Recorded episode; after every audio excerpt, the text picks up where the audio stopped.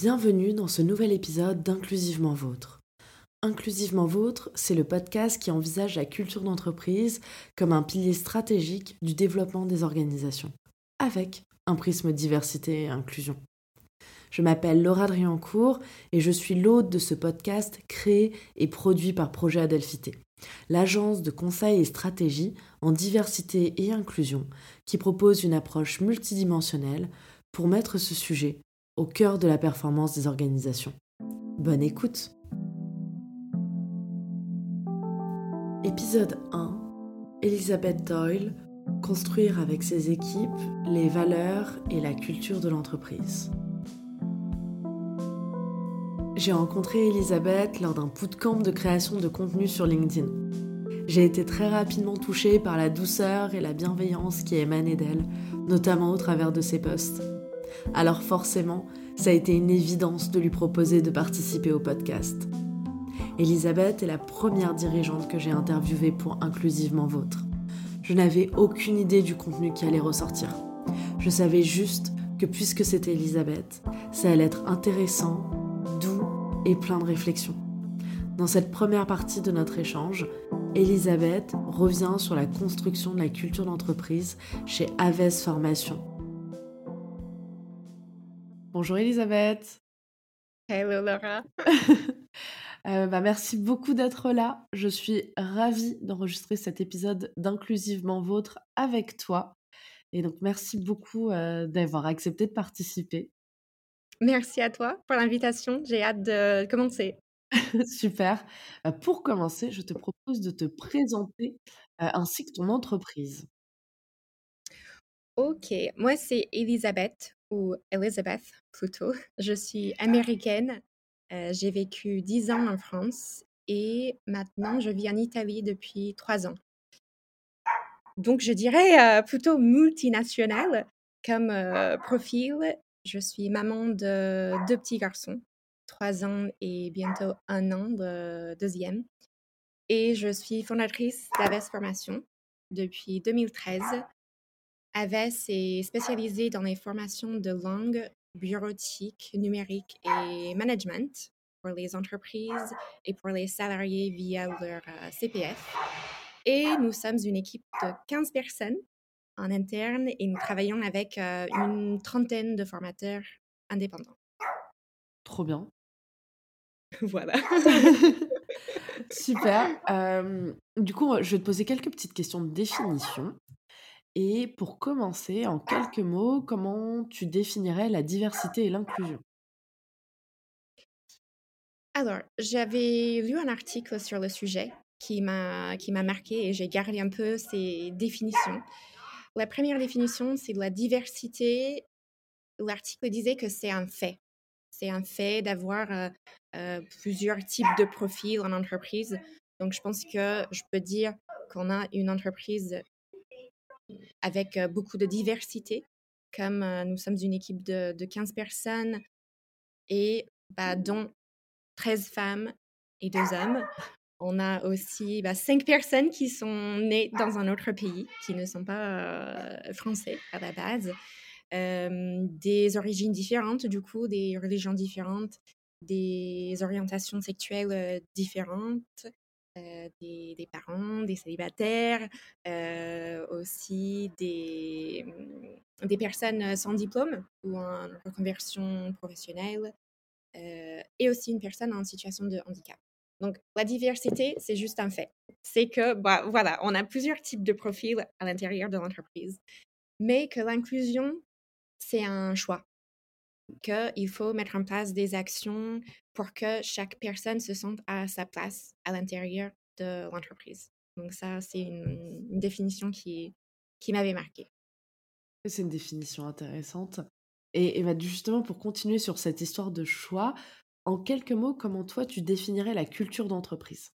Je pense que je me suis posé beaucoup de questions sur la culture de façon générale. Le fait d'avoir euh, vécu dans plusieurs pays, j'ai souvent été confrontée à des situations où j'avais peut-être pas les, réflexes culturels du pays.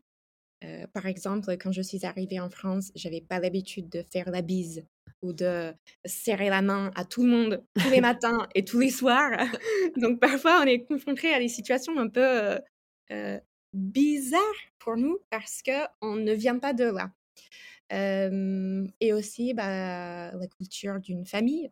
Maintenant, avec une famille multiculturelle, donc mon mari qui est italien et nos enfants qui sont américains, italiens, et avec une maman qui, qui travaille en, France.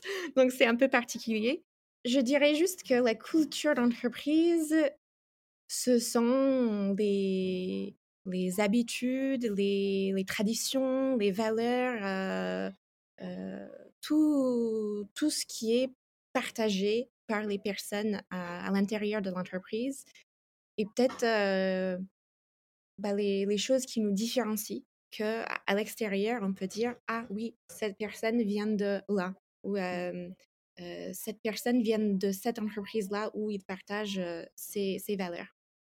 Mmh, donc une sorte de, de petit monde finalement où à l'intérieur on, on, crée un endroit qui nous, qui nous ressemble mmh. et qui, qui est peut-être différent du monde extérieur ou un mélange de, de plusieurs, plusieurs choses. Je ne sais pas si c'est si clair. C'est clair, euh, un peu comme un identifiant commun en fait. Mmh.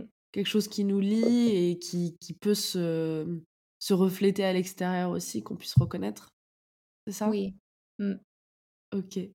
Et bah, dans cette lignée, comment tu, pour toi, la culture d'entreprise s'articule avec la stratégie de ton organisation?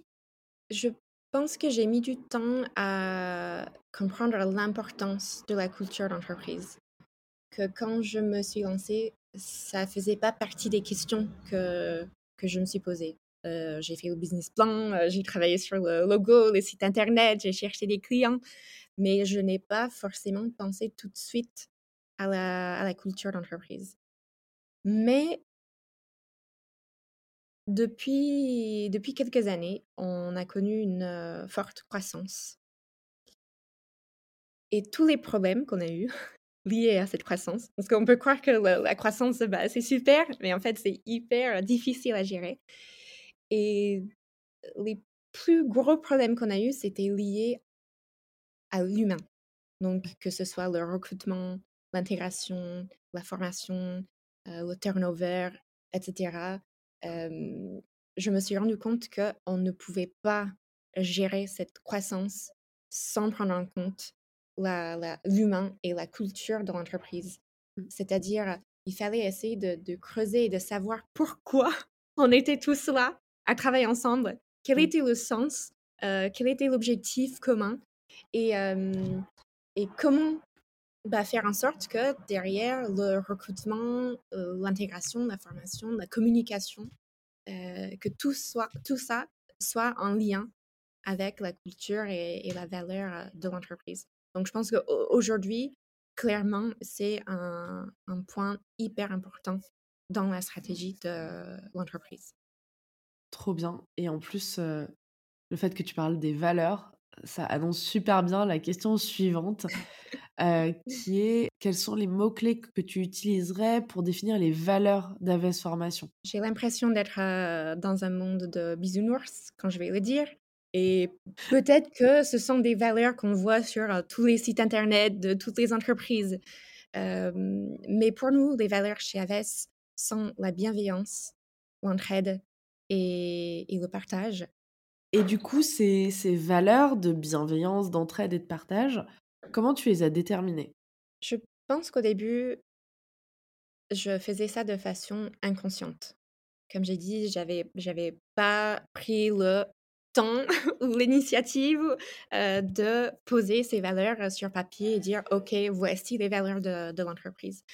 Donc au début, je pense que ça passait juste par le fait de recruter des personnes qui me ressemblaient ou qui partageaient certaines valeurs sans forcément me, me rendre compte de cela.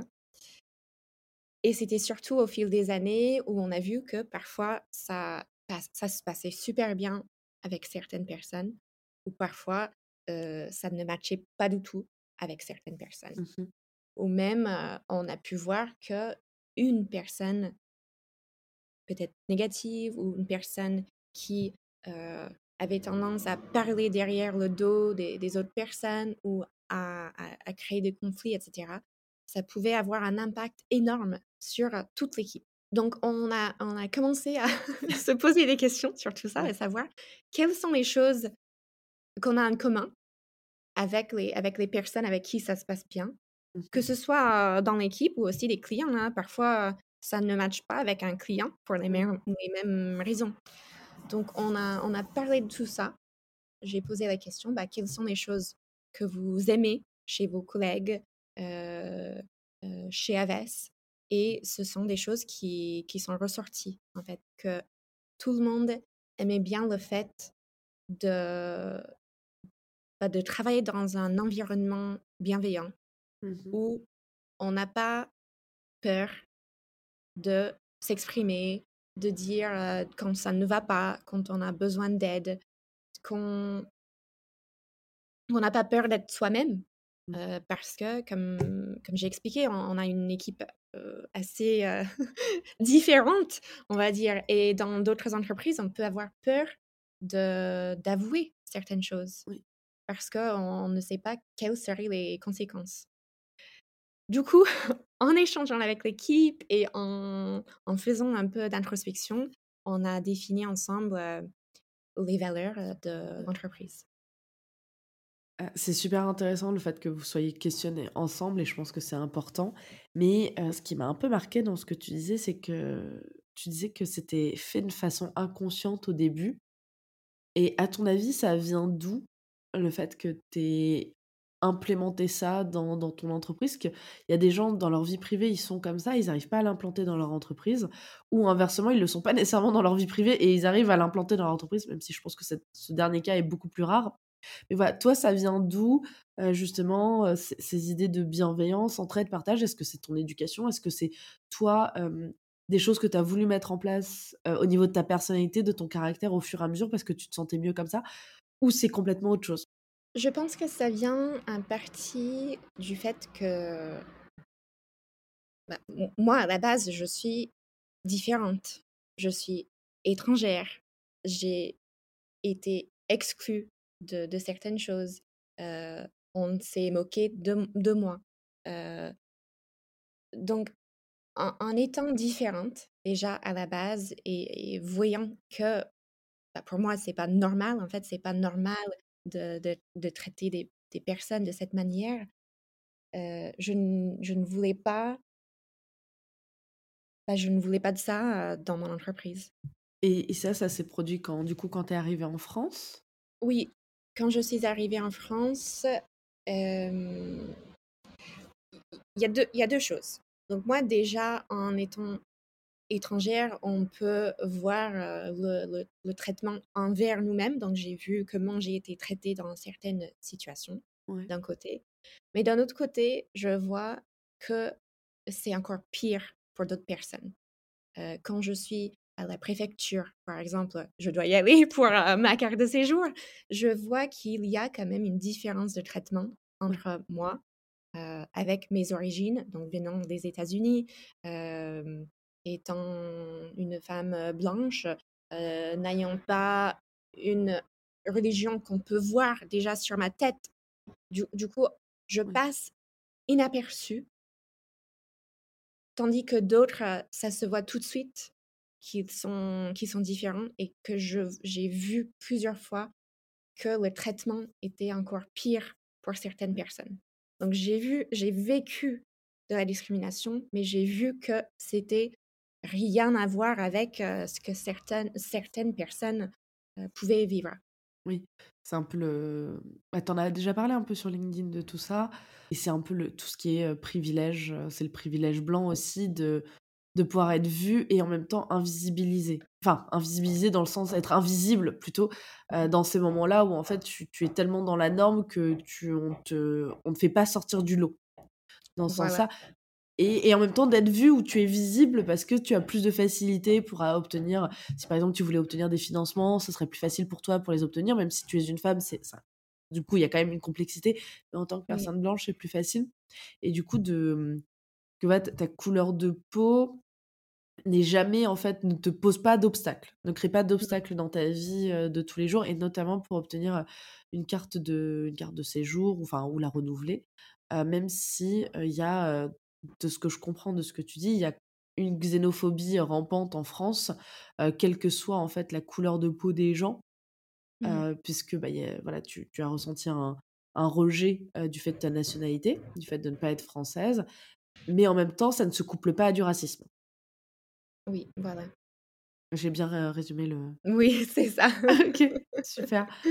Mmh. merci beaucoup pour pour ce partage, et effectivement, je comprends que ça que ça joue. C'est vrai qu'il y a on le voit pas mal, il y a des études, puis nous dans lorsqu'on a des conversations avec, nos amis ou d'autres partenaires, on se rend compte que c'est quelque chose qui revient beaucoup. Le fait d'avoir au moins un vécu de discrimination généralement, permet de développer davantage l'empathie, ce genre de choses.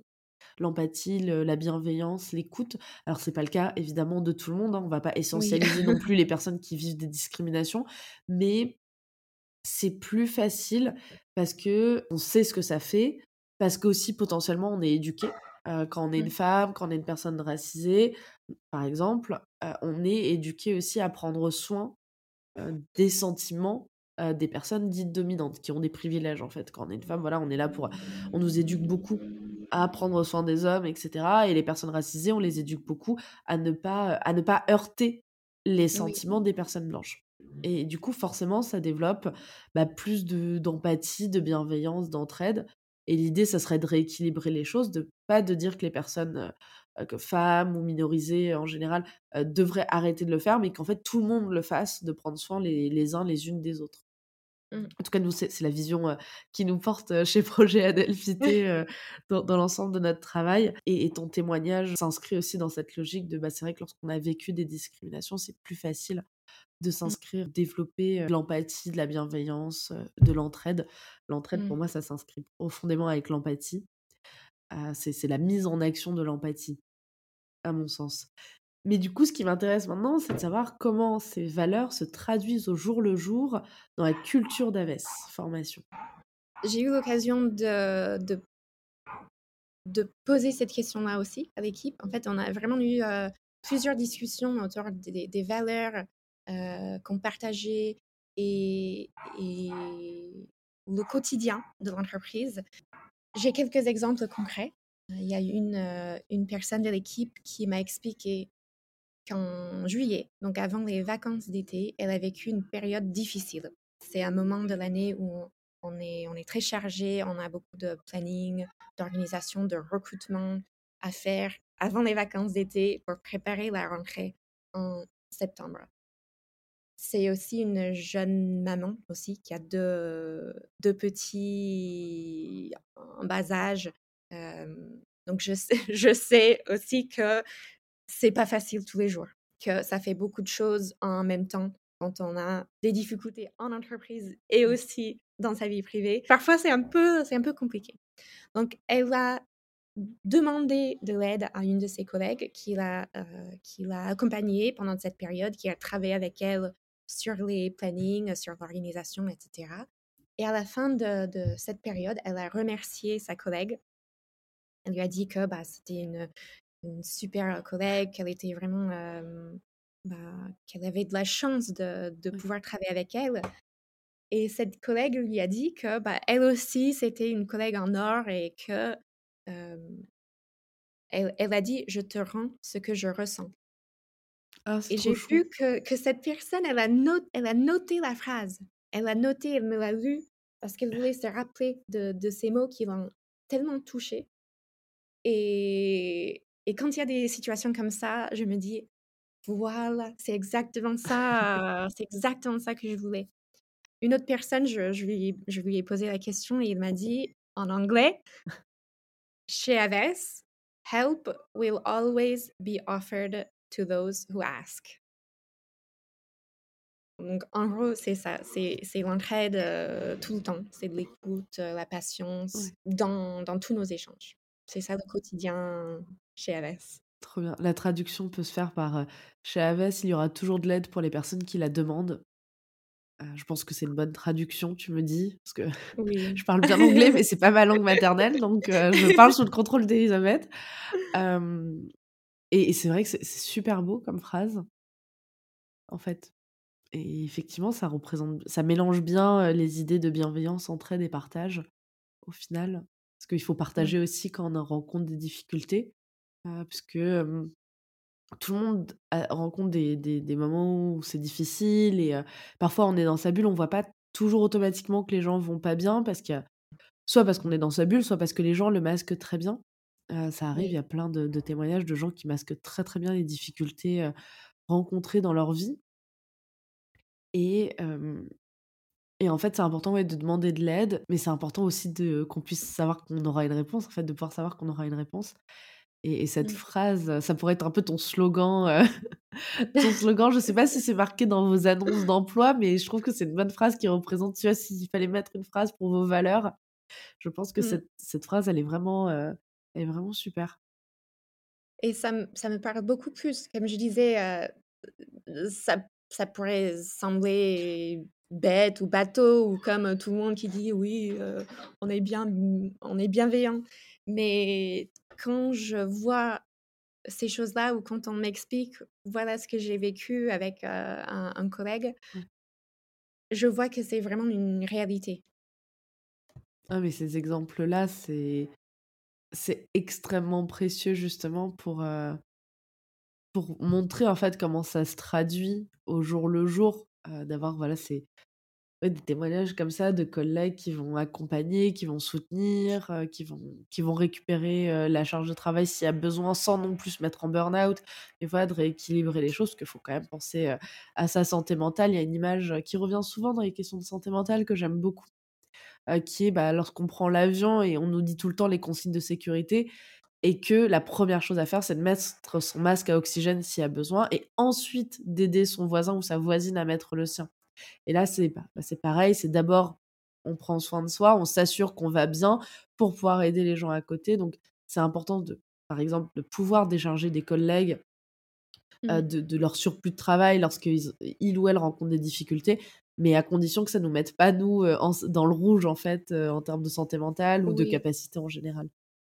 Bah, du coup, on a un gros travail sur l'organisation et sur le fait bah, d'identifier les objectifs et les priorités, mmh justement pour que chaque personne peut déjà savoir est-ce que je suis en capacité d'aider maintenant ou pas? parce que c'est bien, c'est bien d'aider l'autre, mais si ça nous met en difficulté nous-mêmes, c'est pas le but. Le but n'est pas de se sacrifier pour l'autre, euh, mais de trouver un équilibre et de savoir qu'il y a des moments où un collègue a peut-être euh, une charge de travail plus importante et moi, euh, j'ai moins de choses à faire. Donc, je peux compenser et aider à ce, ce moment-là. Ou bien d'alerter le, le, manager ou, moi, de, de, me dire, OK, cette personne est en difficulté. Moi, je ne peux pas intervenir parce que mon planning est, plein, moi aussi. Donc, est-ce que tu peux intervenir? Et à ce moment-là, je vois, moi, qu'est-ce que je peux faire oui. pour, pour aider, pour améliorer la situation? Complètement. Complètement. c'est toujours une idée de communication au final. Et ce qui m'intéresserait, c'est de savoir comment, là on a parlé de comment tu avais déterminé tes valeurs d'entreprise, mais comment tu as construit la culture chez Aves? Je pense qu'il y a plein de petites choses qu'on a, qu'on a mis en place ou qu'on a testé au fil des années. récemment, on a, on a mis en place une, une action de, je ne sais pas si je peux appeler ça une, formation ou un, un, accompagnement qui s'appelle la bulle avec Véronique. Et en fait, on, avait chaque, chaque semaine des séances de sophrologie et tous les mois des, des séances de co-développement. Pendant ces séances de, de co-dev, euh, il y avait... Alors, chaque fois, il y avait un salarié qui apportait une problématique. Et la problématique pouvait être pro ou perso, ou un mélange des deux. Et pendant cette, cette séance, du coup, on, a commencé par poser des questions à, la personne pour bien comprendre la problématique. Et ensuite, à la fin, on a essayé de, bah, de donner des, des, tips, des conseils, des pistes à, à, creuser, etc., sur cette problématique-là. Donc, c'est une chose qu'on a mis en place et qui a aidé à créer une sorte de, de cohésion d'équipe et de confiance entre les, les, salariés. Sinon, des petits trucs aussi, on a mis en place sur Slack parce qu'on on est une équipe hybride. Donc, il y, a, des personnes dans les locaux, mais aussi des personnes en full remote. donc, on communique beaucoup sur Slack et on a créé un canal qui s'appelle Kudos. donc, on a Kudos Friday, c'est tous les vendredis. On a un petit Slack bot qui va nous dire Ah, tiens, c'est Kudos Friday si vous voulez faire un feedback à un collègue. Donc, on peut faire un feedback public c'est-à-dire devant tous les collègues ou en privé si on veut envoyer directement à la, personne concernée. Et on, se donne des, des, feedbacks, on remercie, on félicite nos collègues pour les réussites de la semaine. Ah, c'est trop bien.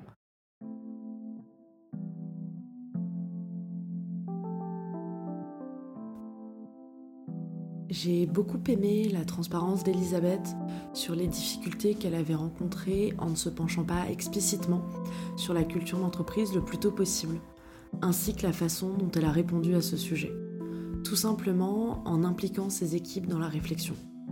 Et je crois que c'est là la marque d'une véritable leaduse. Dans la deuxième partie de notre échange, nous parlerons de la méthode Test and Learn et nous remettrons en question la pertinence de la notion de productivité. À la semaine prochaine. Nous espérons que cet épisode vous a plu. Vous pouvez nous retrouver sur toutes les plateformes d'écoute, mais aussi sur le site www.projet-du-milieu adelphité.com, ainsi que sur la page LinkedIn et Instagram de Projet Adelphité. Tous vos likes, partages, commentaires sur toutes les plateformes d'écoute, ainsi que vos 5 étoiles sur Apple Podcast soutiennent notre travail. À très bientôt pour un nouvel épisode d'Inclusivement Vôtre.